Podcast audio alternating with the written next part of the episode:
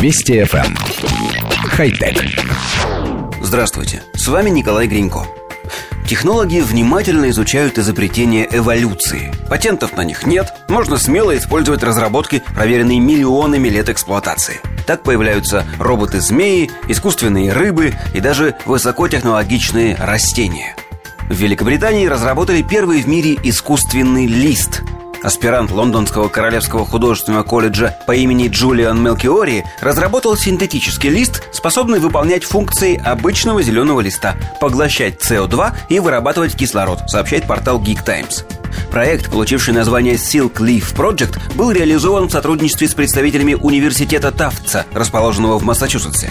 Искусственный лист, разработанный Мелкиори, использует хлоропласты, извлеченные из обычных зеленых растений.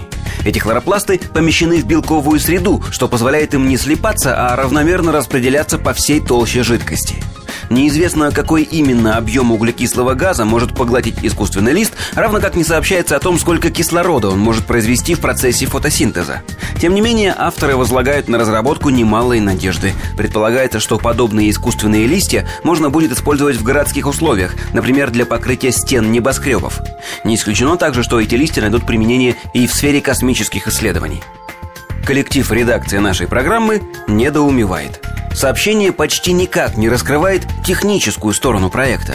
Требуется ли искусственному листу для работы источник энергии? Долго ли живут хлоропласты и что это вообще такое?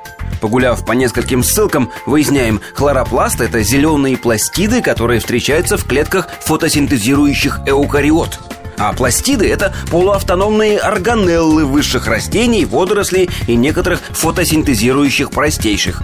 Так, органеллы – это постоянные специализированные структуры в клетках живых организмов.